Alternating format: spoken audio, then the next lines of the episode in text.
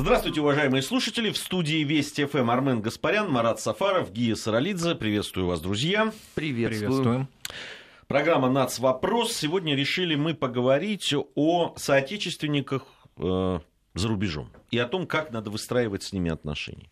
И является ли это э, каким-то ресурсом, э, в том числе и политическим, а может и экономическим.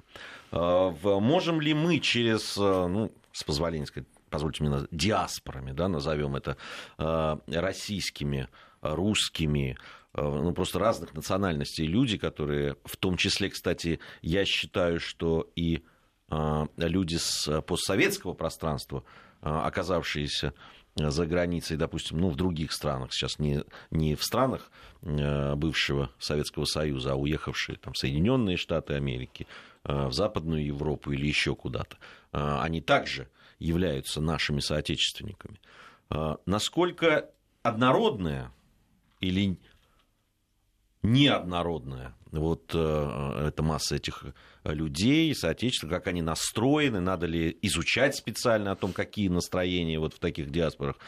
Э, И э, вот всему этому хотелось бы посвятить разговор. Э, Ну, во-первых, вот я хотел бы вашу ваше мнение узнать, есть ли сейчас какая-то систематическая а, работа по этому поводу? У нас сегодня там будет а, доклад сотрудника информационного портала Вестник Кавказа Артема Соколова чуть позже. А, но вот как раз он на эту тему будет говорить. Но я хотел бы вначале услышать вашу точку зрения, Армен. Во-первых, я очень люблю слово диаспора. Я же вот попросил у тебя разрешения. Да, но я все равно... Я все Ты его не дал, я понял. Нет, я, да- я даю, но я все равно обозначаю свое отношение к этому. Не, на самом деле работа, конечно, ведется. Ведется она кучей э, ведомств. Э, Это... Ну, там основное Россотрудничество. Это. Россотрудничество, есть специальный э, департамент МИДа, что-то ведется по линии Министерства культуры, за что-то отвечает, э, ну, теперь аналог, э, не помню, как она сейчас называется, но то, что раньше было Росмолодежь Мгм, и так далее. Другой вопрос, что зачастую э, ну, я могу как человек, побывавший ну, в половине союзных бывших республик, сказать, что зачастую, конечно, а, та работа, которая ведется, она непонятно на что направлена. Ну, потому что когда ты заходишь в кабинет э, или в офис Россотрудничества, ты видишь там а, плакаты из серии «Родина, мать зовет», это, конечно, все очень хорошо, но только, наверное, перед 9 мая. Если ты это круглосуточно видишь, круглогодично, то тут возникают вопросы. Конечно, необходимо усиливать э, мягкую дипломатию. Конечно, нужно проводить больше конференций, нужно а, привозить учебники, нужно привозить э, книги, нужно устраивать творческие вечера и массу всего-всего-всего. Но при этом надо понимать, что единой схемы не существует. Потому что, условно, русское землячество в Киргизии а, живет совершенно другой жизнью, нежели русское а, землячество, ну, условно, в Риге. Или там в Армении, или в, ну, где, или в Молдове, в моей трижды горячо любимой, о которой еще будем сегодня говорить. Нельзя все это под единую гребенку. То есть а, это если мы говорим про постсоветское пространство. Конечно, отдельная головная боль у нас с этой точки зрения это дальнее зарубежье. Особенно, а, когда вот а, произошло а, слияние церквей, у нас же многие чиновники, в принципе, не очень понимают, о чем идет речь. А, Поэтому в библиотеке а, храмов Русской Православной Церкви за рубежом они, понимаешь, могут отправить условно там 10 наименований книг, 9 из которых будет про гражданскую войну, о том, что ваши предки были уродами конченными. Ну, естественно, что это вызывает, мягко говоря, неудовольствие. Вот на такие вещи, конечно, им бы всем стоило бы обращать внимание. Но при этом а, то, что работа ведется, и то, что там есть масса позитивных а, э, эпизодов, это, конечно, отток приветствует. А, Вот как раз э, я бы хотел, мы сейчас, э, у нас уже на прямой связи Артем Соколов, сотрудник информационного портала Вестник Кавказа. А Вот э, мы сейчас Артема послушаем, а потом бы хотелось как раз поговорить, на что должно быть направлено. А вот, собственно, целью-то что должно быть? Вот это очень, мне кажется, важный разговор. От этого и зависят те методы и, собственно, те усилия, которые будут направлены. Артем Соколов у нас на прямой связи. Артем, здравствуйте. Да, добрый день. А, Да, Артем, а, знаю, что вы подготовили такой а, небольшой докладик по поводу того, что сейчас делается и как это происходит. Давайте мы вас послушаем с удовольствием. Да, но в первую очередь хотел бы напомнить, что на сегодняшний день за пределами России проживает около 30 миллионов наших соотечественников и 17 миллионов приходится на страны СНГ. А, вот. Все они, конечно, в той или иной степени являются носителями а, русской культуры и языка. И также своего рода, э, стоит отметить, а, проводниками гуманитарных связей и отношений вообще между Россией и зарубежными странами. Основную работу, конечно, на сегодняшний день все-таки выполняет рост сотрудничества в данной области. И вот в настоящее время агентство представлено в 80, 81 стране мира – и там около 96 представительств как раз его находится. И вот что касается приоритетных направлений деятельности этого агентства, то тут стоит отметить, конечно, поддержку русского языка э, вот, в странах Европы преимущественно, наверное. Ну, это в Соединенных Штатах, не, не важно, не имеет значения. Э, я напомню, что вот русский язык сегодня занимает шестое место в мире по численности и восьмое по степени распространенности – и в настоящее время за пределами России на нем разговаривают свыше 125 миллионов человек. А, ну, естественно, самые большие а, такие значит, ареалы своего рода это Украина около 37 миллионов, далее следует Казахстан где-то примерно 13 миллионов, Узбекистан около 12 миллионов, Белоруссия более 9 миллионов и Азербайджан около 5 миллионов. Что касается стран дальнего зарубежья, то больше всего на русском говорят в Польше и Германии, там примерно по 5 миллионов с половиной в каждой из этих стран. И в США где-то 3,5 миллиона. И вот э, ключевой элемент в реализации политики в области русского языка, ключевым элементом, стала федеральная программа э, «Русский язык», вот, принятая в прошлом году, и она будет действовать до 2020 года. И вот в рамках этой программы, в том числе благодаря этой программе, в представительствах Россотрудничества за рубежом, вот в российских центрах науки и культуры, примерно в 60 странах мира на системной основе ведется обучение русскому языку. И вот по прохождении этих курсов там выдается сертификат, подтверждающий уровень владения русским языком. Это вот что касается работы в сфере значит, продвижения нашего языка в зарубежных странах. Еще одним важным направлением в данной работе является э, в целом продвижение российского образования. Вот в частности, Россотрудничество оказывает большую поддержку концепции русской школы за рубежом, которая была утверждена в конце 2015 года. И вот в рамках э, этой программы ежегодно агентство реализует ряд проектов, направленных как раз на экспорт российского образования, там, на содействие развитию международных э, всяких научных взаимодействий между учеными, на привлечение иностранных граждан э, и обучение в России в том числе, и также на взаимодействие с э, выпускниками российских и даже советских еще вузов. Также вот на постоянной основе в представительствах Россотрудничества проводятся различные мероприятия, направленные на установление контактов между российскими представителями молодежи и вот европейскими коллегами, там, американцами, не суть. Вот. Также, конечно, стоит отметить э, в целом, так, если коротко, работа в культурной сфере. Сегодня на базе российских центров науки и культуры вот регулярно проходят различные мероприятия, там э, направленные на популяризацию культуры, там в том числе и концерты российские, э, я имею в виду фольклорную, там музыка, всякие фестивальные коллективы приезжают, и творческие встречи со всякими известными российскими деятелями культуры, там от художников до композиторов и так далее. Вот в целом примерно а, спасибо, Артем, спасибо, любопытно. Артем Соколов, сотрудник информационного портала Вестник Кавказа. Сразу несколько а, вот э, мыслей, которые Артем высказал, мне кажется, интересно было бы обсудить. Во-первых, вот он в самом начале своего сообщения сказал о том, что а, люди, которые наши сограждане бывшие, а, а иногда и нынешние, потому что не всегда, когда люди живут за, за пределами страны, они являются гражданами другого государства. Очень часто они сохраняют гражданство. Или а, приобретают его, и, да. наоборот. Вот, и, и э, Артем назвал проводниками да, вот такое слово употребил, да, там и нашего э, культурной, э, и вообще, да, там проводниками некого такого гена, что ли, да, там страны. Вот насколько действительно они являются проводниками. Э, и э, с одной стороны, ну да, наверное, спонтанно в любом случае человек представляет, если он говорит, что я приехал оттуда. С другой стороны, насколько это все-таки можно использовать Вот об этом хотелось бы поговорить. Но в подавляющем большинстве случаев эти люди не приехали да, откуда-то, они являются коренными жителями этих стран уже. И в этом смысле я полностью согласен с Арменом в отношении самого первого тезиса о диаспорах. Я тоже не согласен с тем, чтобы их называть диаспорами в подавляющем большинстве из случаев, поскольку а, если мы берем все постсоветское пространство, я даже не знаю ни одного примера исключения, чтобы русская община а также связанные тесно а, уже с XIX века другие волны из Центральной России, приходившие, или вообще из других частей России, например, из Поволжья, в эти а, республики нынешние страны независимые были бы не коренными, они уже, конечно, безусловно, укоренились.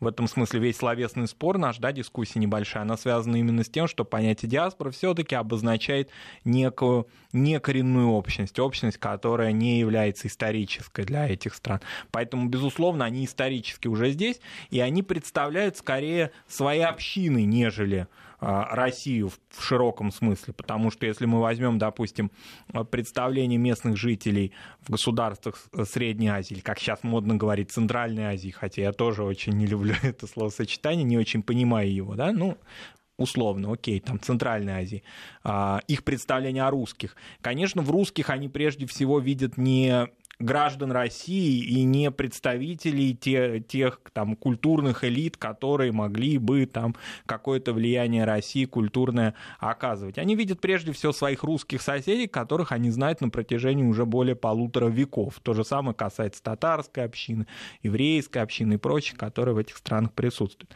Если говорить о целенаправленной такой системной политике, безусловно, она за прошедшие годы, я думаю, что, может быть, даже не за десятилетия, а вот особенно качественно за последние пять лет тем же Россотрудничеством ведется, но все-таки это скорее работа с культурной интеллигенцией, нежели с людьми, э, которые не живут вот такими вот ценностями языка, культуры, э, литературы, может быть, музыки, кинематографа и так далее каждодневно. То есть они заняты какими-то иными профессиями, и они, безусловно, не так сильно вовлечены в эти проекты. Потому что, допустим, я знаю по своим знакомым, ну так сложилось, но это в связи, в связи с нашими профессиями. Вот они, да, безусловно, в этих а, странах, везде в центрах, которые создал Россотрудничество, или в наших посольствах, культурных центрах, они постоянно участвуют, постоянно там это, ну потому что это их профессия, это их профессиональная область. А какая-то часть моих знакомых или родственников, которые э, не связаны с этими творческими сферами, они, в общем-то, э, исключительно э, с российскими ведомствами за рубежом или в своих странах связаны исключительно с какими-то паспортно-визовыми только делами, нежели с целенаправленным, постоянным представлением того, что это их дом, это представительство их исторической родины. Вот в этом смысле, вероятно, следующим этапом, это не в упрек ни в коем случае Россотрудничество, ведомство не может сразу охватить весь, всю эту волну, да, но, может быть, следующей волной, следующим этапом было бы именно не некие какие-то уже более социальные, более широкие программы, которые были развертывались. Вот, ну, например, да, вот ее сейчас назвал наш коллега, да, относительно возможности получения образования даже и не гражданами Российской Федерации, но теми русскоязыч... представителями русскоязычной молодежи, которые хотели бы получить образование на территории нашей страны. Например, в их стране нет программ обучения по их выбранным ими специальностям на русском языке. Нет и, вероятнее всего, в обозримой перспективе не будет.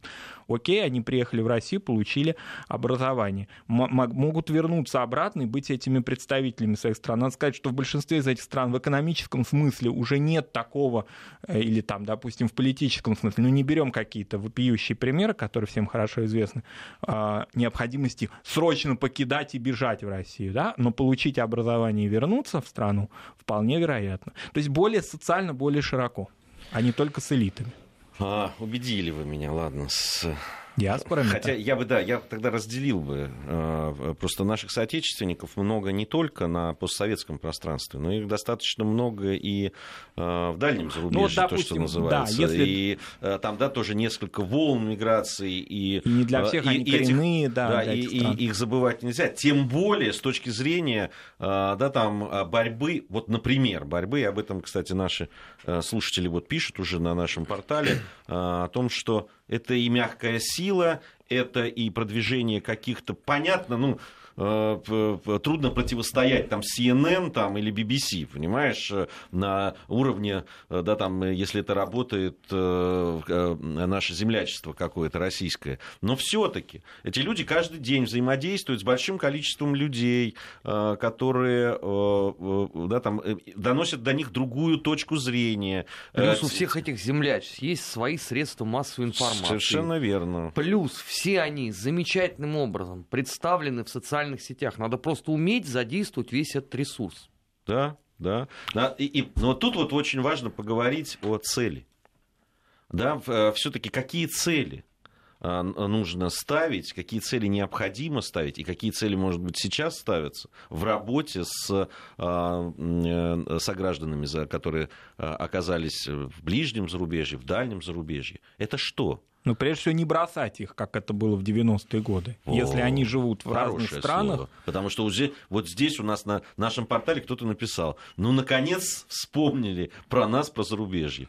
А, да, некоторые люди чувствуют себя брошенными. Да. А, особенно после да, там, 90-х годов, когда действительно о проблемах, причем иногда серьезных проблемах а, в ближнем зарубежье, особенно в странах, которые только-только обрели эту вот самую независимость и самостоятельность, э, в права э, людей просто вот вопиюще элементарные права человека, да. самые элементарные. Вопиюще нарушались, и это не находило, то есть, ну, понятно, здесь мы, кто-то что-то говорил, что-то писал, но э, никакой помощи и никакой поддержки, конечно, люди эти не ощущали. Так это неудивительно, потому что э, а, все это было пущено абсолютно на самотек. У многих, кстати, до сих пор дурь не выветрилась. И они по поводу этих э, русских землячеств говорят, Зачем мы их будем поддерживать? Они все уехали из страны. Да, нам пишут. Вот, да, а, ну тем более. Пускай вот они приезжают сюда, тогда мы будем их любить и заботиться. Позвольте. Ну, а если вот условно эти люди родились, я не знаю, там, в Париже, в Рио-де-Жанейро, в Риге, вы каким образом к ним испытываете претензии?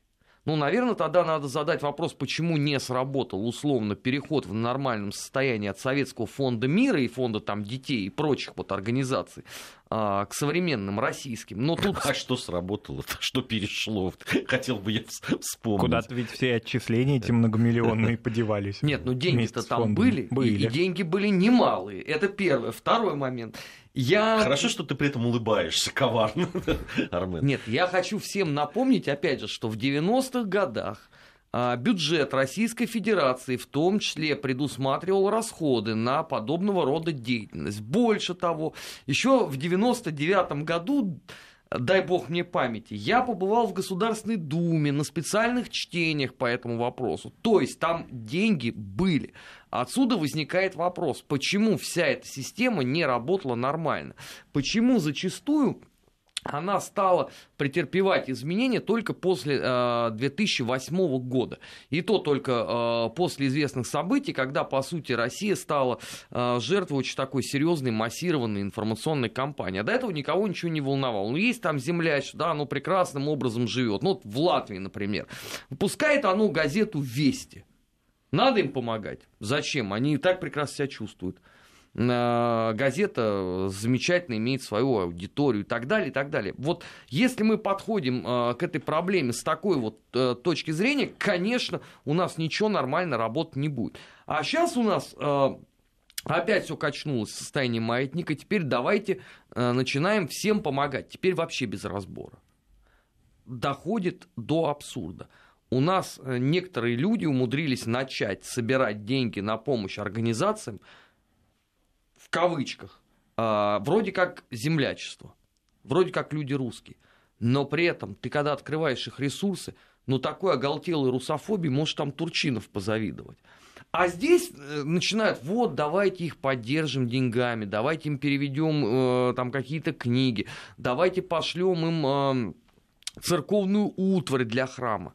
Ну, давайте уже научимся работать системно э, на этом поприще. Я, я вот как раз, когда говорил про цели, которые ставятся, ведь они могут быть разные, в зависимости, то ты абсолютно правильно, Армен, сказал в начале нашей программы, что нужно исходить из того, во-первых, какая это страна, а, да, в каких условиях находятся люди. Тут у нас спрашивают, можно ли сформулировать определение, кто такие русские. Мы в нашей программе очень много раз об этом говорили, ну, свою точку зрения. А, да, люди, которые говорят на русском языке, которые считают себя людьми русской культуры, э, которые отождествляют себя с русской традицией. с русской традицией, с историей э, и так далее. Вот, вот это отождествление, кстати, с русской традиции с Россией, да, исторически, оно сюда же вводит и большой круг русскоязычного населения. Конечно, Допустим, для конечно. стран постсоветских это крайне актуально, и все то, о чем мы говорим, собственно, на них также и направлено. Вот тут мы сейчас переходим в нашу любимую плоскость э, русские или россияне, как, как правильно. В очередной раз скажу, должна быть нация в политическом значении этого слова, которая будет объединять всех людей, э, которые попадают под геополитическое определение границы русского мира если там вообще, правда, есть границы. Но... В, чем, в чем у меня сомнения возникают? Э, безусловно. У меня, у меня тоже есть такого рода сомнения. Ну, понятно, есть просто люди русские, которые живут э, на территории национального государства, и есть люди, которые волей судеб э, или свои, принятием своем решении оказались в других странах. Так вот, по поводу целей. В зависимости от того, в каких условиях и чего, что требуется – да, прежде всего. Кому-то помощь в образовании детей, там вот то, о чем Марат говорил, да, изучение русского языка, поддержание, потому что э, есть к этому либо препон, либо искусственные, либо, ну, просто, да, там, в таких условиях люди оказались в такой стране, где, ну, нету э, там э, такой возможности.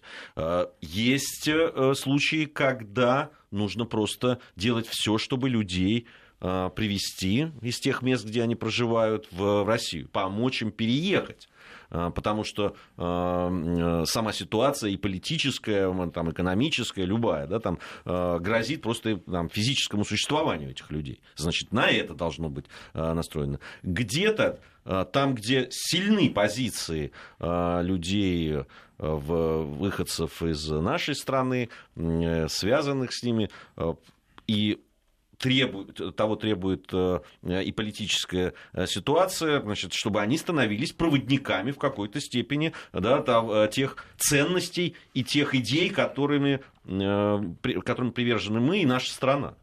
То есть здесь как раз цели будут разниться и, и, и те задачи, которые будут ставиться в зависимости от решения э, движения к этим целям. Поэтому, мне кажется, это очень многовекторная, очень разно, очень гибкая должна быть программа. И очень сложная. Это не надо думать, что это вот мы сегодня здесь сели, поговорили, а завтра мы это оформили в виде там какого-то законодательного акта, и этот механизм э, закрутился вперед. Надо понимать, что существует значительное число сложностей, которые нужно учитывать. Нас зачастую э, губит всегда вот спешка при принятии э, подобных решений. Уже можно, наверное, один раз все-таки э, подойти к этому э, процессу вдумчиво и не э, совершить очередных странных ошибок, которые потом мало кто может вообще объяснить даже. У нас сейчас новости. Э, новости середины часа. Затем мы вернемся в студию. Напомню, э, Армен Гаспарян, Марат Сафаров, Гия Саралидзе в студии Вести ФМ. Совсем скоро продолжим нашу программу «Нацвопрос». «Нацвопрос» о чувствительных проблемах. Без истерик и провокаций. Продолжаем нашу программу. Армен Гаспарян, Марат Сафаров, Гия Саралидзе по-прежнему в студии Вести ФМ. Очень горячий отклик Э, надо сказать, э, нашли, нашла эта тема у наших слушателей. Очень много пишут. Большое вам спасибо. Напомню, э, все можно задействовать и наши порталы, и социальные сети, и наш смс-портал 5533. Не, не забывайте только про слово «Вести» в начале вашего сообщения. А, по поводу вот того, что мы говорили, о задачах, целях, которые стоят. Э, и, и то, что они должны быть гибкой и разнообразной, и многообразной, э, и отвечать тем чаяниям и тем задачам, э, в которых находятся те люди. Вот по поводу этого вот нам написали вот, при, вот по, по поводу этой фразы, которую ты, а, Армен, сказал, что приезжайте, тогда мы будем mm. вас любить. А, и человек а, нам не подписался, к сожалению, пишет, что попробуйте сами Э, вот так вот решиться, все бросить, переехать. Для этого нужны очень веские причины. Это действительно так. Потом, э, понимаете, нельзя это подходить так, что это нужно, что мы кому-то помогаем только, э, ну, то есть они берут, а мы даем. Это, это неправда, это не так. Но это просто модель называется Volksdeutsch, она до добра не доводит. Да, это, это, это не так при том, что ну, все равно э, государство, страна не должна бросать людей, которые э, сами э, считают себя ну, да, там, связанными какими-то узами с этой страной. Это задача просто государства, его существования. Это раз. Во-вторых, эти люди являются, ну, на мой взгляд, точно абсолютно таким серьезным ресурсом в противостоянии вот той да, там, идеологической борьбе, э, той э, да, пропагандистской войне, которая сейчас ведется. А, вы знаете, вот у меня есть пример, да, там мой французский сосед, который живет рядом со мной, с которым мы иногда пересекаемся, как француз и грузин, ну, в общем, ну, в, в, в таких обстоятельствах, э, э, не совсем трезвых, так скажем, и при этом обмениваемся, да, там, в том числе с мнением по поводу Э, там, политической ситуации. И я вам скажу, он, хотя и не наш соотечественник, но в какой-то мере, да, человек, который прожил, э, он, приезжая во Францию и сталкиваясь вот э, просто на его взгляд, с чудовищной ложью, которая обрушивается в сторону нашей страны, он является таким носителем наших идей. Он уже там разговаривает с этими людьми, и, и хотя сам говорит, что ну, я не могу их переубедить. Но я уверен, что кто-то все-таки, ну, какое-то зерно сомнения, э, да, там вот та стопроцентная убежденность в правоте того, что говорится, все-таки а если это не один человек, а если их много, а если они влиятельные, а если это люди, э, которые имеют какую-то, да, там, все-таки э, положение в обществе и в стране в другой. Но кроме кажется, того, это очень важно. Абсолютно правильно. Но кроме того, важно и при выстраивании отношений нашей страны с государствами, например, с постсоветскими, или прежде всего с ними, какими-то условиями или какими-то дополнительными документами во время заключения различных экономических соглашений, интеграционных соглашений, учитывать и интересы наших соотечественников там, то есть закреплять это в правовом смысле, как это делают многие страны мира, которые реагируют крайне болезненно и иногда разрывают значительную часть своих отношений с другими странами, ну не дипломатических, а, допустим, в экономической сфере, если чувствуют определенные проявления ксенофобии по отношению к их соотечественникам. Заключаем мы соглашение какое-либо выгодное, взаимовыгодное и нам, и некому государству, Содружество независимых государств постсоветского пространства, и отдельным прописываем договором относительно э, статуса или положения или существования каких-либо институций, связанных с нашими, с нашими общинами. А, может быть, да, мы не можем э, повлиять, допустим, на то, чтобы государство, подобно, скажем, Киргизии, закрепляли статус русского языка. Это их собственная была инициатива, вот они это закрепили, или Беларуси, да?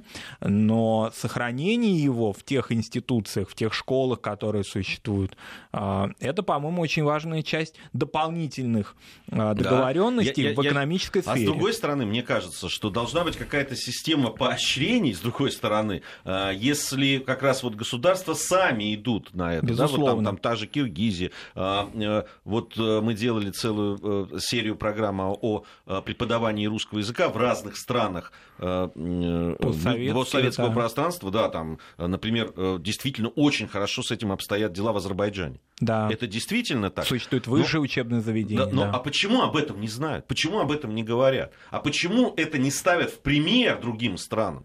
Ну, это же хорошо. Ну, давайте там, где плохо, говорить плохо. Там, где хорошо, говорить хорошо. Если мы, допустим, выстраиваем какие-либо послабления в рамках таможенного союза в сфере миграционной, допустим, да, мы хотели бы ожидать и ответной реакции от наших партнеров по отношению к гражданам их стран, а, русскоязычным гражданам их стран. Ну, кстати, вот здесь вот э, уже подняли очень, э, очень важную, на мой взгляд, э, проблему. Допустим, проблему виз.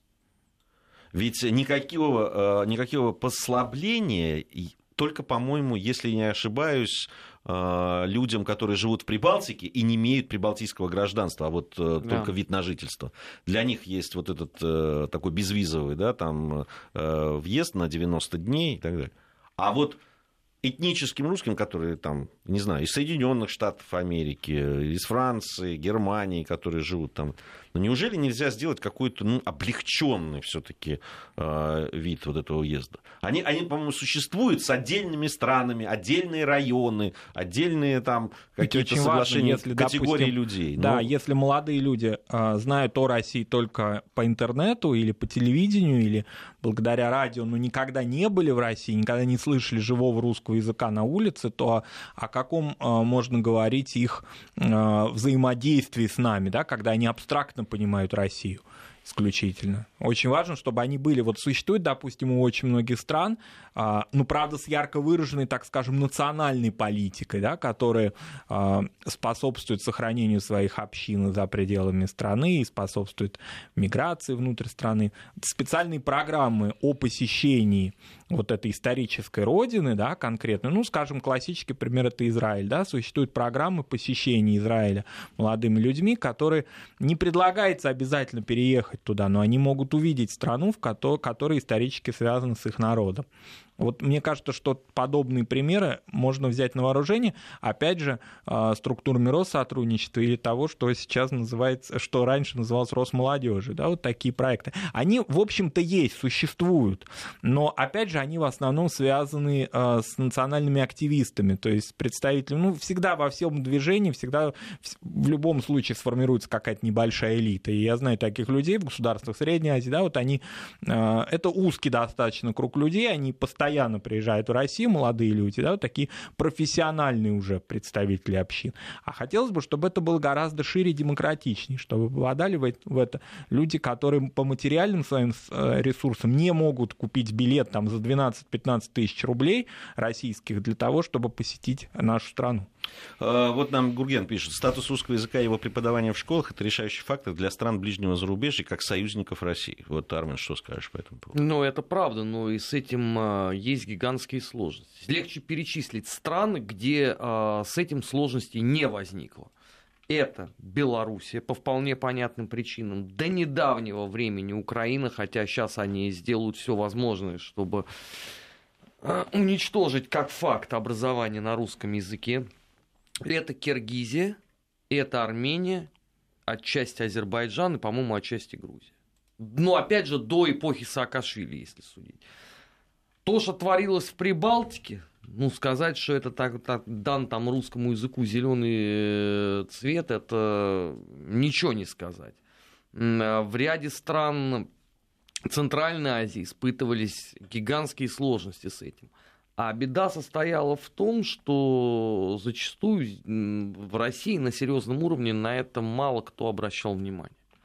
В принципе, поворотный сюжет здесь это, конечно, событие 2008 года. Тогда обратили самое пристальное внимание на то вообще, что происходит, в том числе с обучением на русском языке. И запустили даже, помнишь, там специальные программы, вы там сдаете ЕГЭ, и вы можете поступать в российские вузы. Но при этом невозможно это держать все время в одном каком-то состоянии. Необходимо развивать этот процесс. А у нас вот есть вот э, Молдавия, да, страна вот с этой точки зрения с переменным успехом. Вроде как люди учатся на русском, но при этом подавляющее большинство хочет э, на румынском обучаться. Вроде есть э, русофобский парламент, который давит все, что можно, но есть как бы пророссийский президент, правда, уже отстраненный от должности.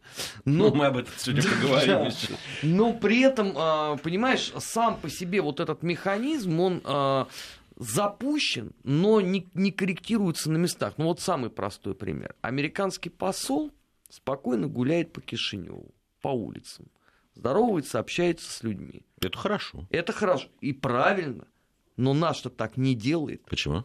Ты у меня спрашиваешь. Я не знаю почему. Но отсюда и возникает, понимаешь, некая форма недоверия. Тот ходит, общается, он свой.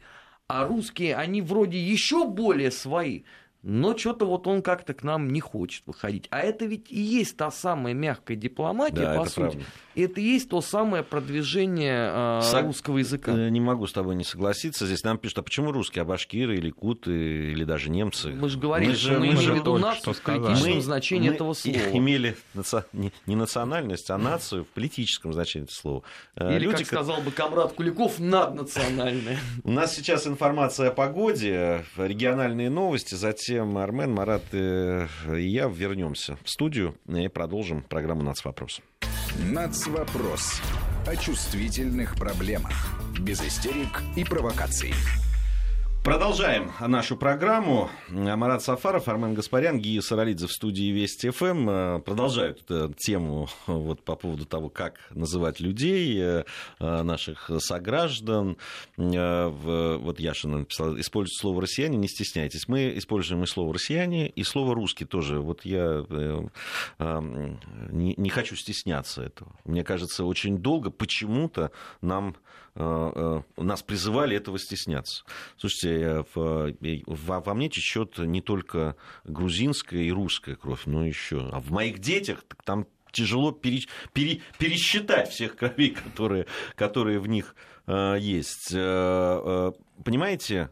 э, Я не стесняюсь себя называть русским человеком, там, да, э, этнически, этническим грузином э, по своему там, да, там, все-таки по фамилии, по количеству лет прожитых в Грузии. Хотя уже в Москве я прожил больше, чем, намного причем.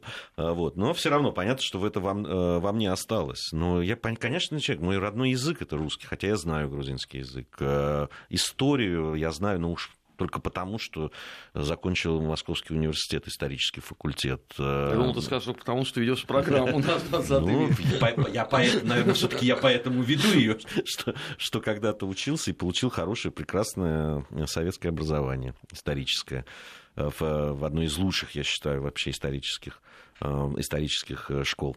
Поэтому э, почему я должен стесняться слова русский? Я не вижу в этом ничего такого. Это принадлежность к русской культуре, да. Там я, у меня есть друзья и якуты, и татары вот здесь тоже присутствуют, да, и другие национальности. Но это люди русские, русской культуры. Хотя при этом обратите внимание, что и знают культуру своего народа, и знают языки и так далее. А, Знаете, кто уважает э, вообще культуру и историю, мне кажется, он относится с одинаковым уважением к культуре, языкам и истории других народов. А, все-таки, да, там вернемся, э, так как это уже финальная, э, э, финальная часть нашей программы. Э, в, э, вид- видимо, одну из э, следующих программ точно надо будет посвятить. Мы, по-моему, раза три или четыре говорили вот на тему э, политической, э, политического, да, такого э, Значения. значения, да, в, э, э, вот этой поли- по- политической, э, политического названия, да, наше население э, нашей страны. Э, Мне кажется, надо будет вернуться. Но все-таки мы сегодня говорим о наших соотечественниках, которые оказались либо в ближнем, либо в дальнем зарубежье. В общем, за пределами нашей страны. И Русские вне России. да, русские вне России, причем вне зависимости от этнической там принадлежности. Если сами люди ощущают свою связь э, с Россией, с языком, с историей, и, э, это наши люди. Да и в подавляющем большинстве случаев власти или местное население их также воспринимает как русских. Вот это, кстати, вот и об этом тоже хотелось бы поговорить. А, а в некоторых странах так их гнобят ровно за то, что они себя воспринимают русскими. И Что немаловажно, кстати. э, это не, не просто немаловажно, это важно с точки зрения государства. Это одна из миссий государства, э, власти, защищать людей, которые чувствуют, пускай даже если у них паспорта там, э, другой страны, они, и если они, если они чувствуют свою э, причастность к этой стране, это его об- обязанность защищать. И в этом нет, допустим, того, что часто ставят вину а, многим представителям русских и русскоязычных общин, такая двойная лояльность. Ее нет, этой двойной лояльности. Есть понятные убеждения убеждение о том, что они продолжают жить в этой стране, какой-то конкретной, где они родились и выросли. Уже прошло более 30 лет, допустим, а, с момента массового такого выезда. Если они в течение последних, э, последней четверти века остались на территории а, постсоветских государств, значит, они сделали для себя выбор. Они решили здесь остаться, это их уже дом, да? Но между тем Россия не забывает о них, и они не забывают о России, о своей связи с этим. В этом нет никакого противоречия, которое часто этим людям ставит вину. А из того, что вот часто нам сейчас пишут, а, наши слушатели, многие перепутали некоторые моменты, которые мы вначале уже обозначили. Есть представители тех стран, которые на протяжении полутора веков и даже больше проживают на тех территориях, которые в силу исторических причин, вот, э, произошедших в 1991 году, оказались за пределами России. Есть люди, которые выехали из Советского Союза или уже в наше время из России, да, и они эмигрировали из нее. Это, конечно, очень разные люди, безусловно. А, и... Но работать надо и с теми, и с, теми, и с, другими. и с другими. Я в этом абсолютно убежден. Вот нам, нам э, пишут о том, что э, э, эти люди уезжали из страны, когда ей было плохо, а теперь, когда стало хорошо, все чаще напоминают о себе. А, а если Я... люди родились, извините, там? Нет, нет, сейчас вот про конкретных пишут, mm. которые уехали. А, вот. Но дело в том, что у них действительно, у этих людей, которые уехали, дети, которые не принимали решение о том, уезжать им или нет. Ну как с ними быть? Это раз. Во-вторых, ну, э, вы знаете, я понимаю вашу мотивацию, что вот мы здесь, а они вот побоялись трудностей, уехали и как бы о своей стране забыли, и новую а родину обрели. А теперь вспомнили. Я понимаю вашу мотивацию. Ну, наверное, не очень хорошо. С другой стороны, а если сейчас хорошо в стране, и все равно кто-то уезжает, ну, вот в стране хорошо, а они все равно э, уезжают. Как к ним относиться? Но Понимаете? Отрезать у, их, совсем да. забыть и у, вообще У людей ну, разная мотивация была. По разным причинам уезжали. Кто-то за хорошей жизнью, кто-то там из-за... Э, кто-то говорил, что ради детей, потому что не видели их будущего и так далее. Кто-то Но... просто воссоединялся с семьями. По-разному. Тоже по-разному. Но все равно, понимаете, они остаются, э, э, остаются нашими соотечественниками. И э, вот забывать о них и сказать, вам вот теперь там хорошо, вот живите как... Мне кажется, что это неправильно и не мудро. Кроме того, многие пожилые люди, допустим, они большую часть своей сознательной жизни провели у нас в стране и вносили тот же вклад в э, укрепление нашей страны, экономики. Многие участники Великой Отечественной войны проживают за пределами нашей страны. Они эмигрировали. в советское время как было? Если человек выезжал за пределы страны, его часто лишали государственных наград. У нас есть же случаи лишения героя, звания Героя Советского Союза только из-за того, что человек выехал, посчитал для себя э, таким возможным фактом выехать за пределы страны. Сейчас, слава богу, этого нет. И более того, последние законодательные инициативы а, наделяет пенсионным обеспечением наших соотечественников, граждан нашей страны, которые живут за а пределами. Это, кстати, очень ценится. Да. Это вот, кстати, эта модель, извините, что я вклиниваюсь, да. 90-х годов. Уехали, типа, пошли вон, все, мы вас больше э, знать не хотим. Интересно ведь, что а, самые яростные критики тех самых 90-х годов почему-то используют ровно всю ту же самую методологию. Это вот ровно то, о чем вчера вот говорили э, в нашем 20 веке. Что вот ты как, как ни посмотри, но это большевизм просто с другой точки зрения. Те, кто не с, с нами, те, анти. да, те против нас. Вот, пожалуйста, та же самая доктрина. Она ничем не отличается от той, которая была 97 а, лет назад. Типа, уехали, все очень хорошо. Кто, кто, кто сказал, говорит, хуже большевиков, только антибольшевики. Кроме коммунистов, антикоммунистов. Да, это парафраз Довлатова, что кроме коммунистов он больше всего не любит антикоммунистов. Вот-вот. А, а, нам пишут, отказавшись от гражданства и приняв э, другое гражданство, не являются русскими. Ну нет, ну перестаньте. Это, во-первых, по каким причинам, как люди себя ведут э, и так далее. Ну, это не сов... Это, это, это Бывает это вынужденная мера, допустим, они выехали куда-либо, где условием является отказ от гражданства. И потом это скорее не современные какие-то примеры, а отказ от гражданства Советского Союза скорее, а более такой правовой пример можно привести, их было очень много. Ну, э, понимаете, вот там э, уехал человек, ну, вот я сам человек, который там родился в Казахстане, потом жил в Белоруссии, потом вообще в Афганистане в школу пошел, э, потом какое-то время довольно продолжительное жил в Грузии, потом уехал учиться в, э, в Москву, ну это все в Советском Союзе было, но все равно, да, передвижения были такие, вот, и в какой-то момент я из Грузии потом, где уже работал журналистом, приехал в Россию, вернулся, можно сказать, да, вот, и здесь, и что? Что изменилось? У меня остались родные, близкие, родители у меня живут в Грузии. Я считаю, ну, я чувствую принадлежность к этой стране и частью, и культурной в, той, в том числе. Но при этом э, являюсь русским человеком, конечно же. И что теперь? Ну, ну, так часто вот, э, случается и с людьми, которые уезжают из-за да, в, там, и в дальнее зарубежье. Ну, это, это ничего не доказывает. И это не, не, не говорит о том, что плохой я гражданин, и плохо ли я отношусь там, к своей, ну, там, э, одной из исторических родин, так скажем. Вот, поэтому, нет, мне кажется, это, это очень жесткая позиция. Я ее ну, объяснить могу, откуда она происходит, но принять и поддержать не могу. Э, так ну, скажем. Что, что логично. Другой ведь вопрос, что судят, к огромному сожалению, обо всем об этом люди, которые вот а, страшно далеки от а, понимания всех вот этих процессов. Но именно они почему-то чаще всего и оказываются вот такими, знаешь, носителями какой-то идеи в, в медиапространстве. И потом уже у многих образуется ну, странная точка зрения, потому что кто-то там в 90-х годах сказал, да, давайте, значит, всех будем признавать своими гражданами, но на модель, условно, Россия в границах 1914 года. О как! А Польша? С Финляндией. То есть это вы там тоже кого-то собираетесь признавать? Да, это то, потом они же додумались, да, вот давайте там на границах 1939 года. Ну, это же странно. Ну, давайте ну, как уже правило, да, действительно, нормально эти конструкции да, делают. Вот по поводу внятности, это, то, да. это точно. Люди, абсолютно. которые с этим никогда сами реально не сталкивались, или их родные. Так они теоретизируют. Так и я о том же, да, да они да, же да. все рассуждают о предмете, которым не имеют ни малейшего представления. Мы продолжим обязательно, друзья, но уже через неделю. А нас совсем скоро ждут итоги недели.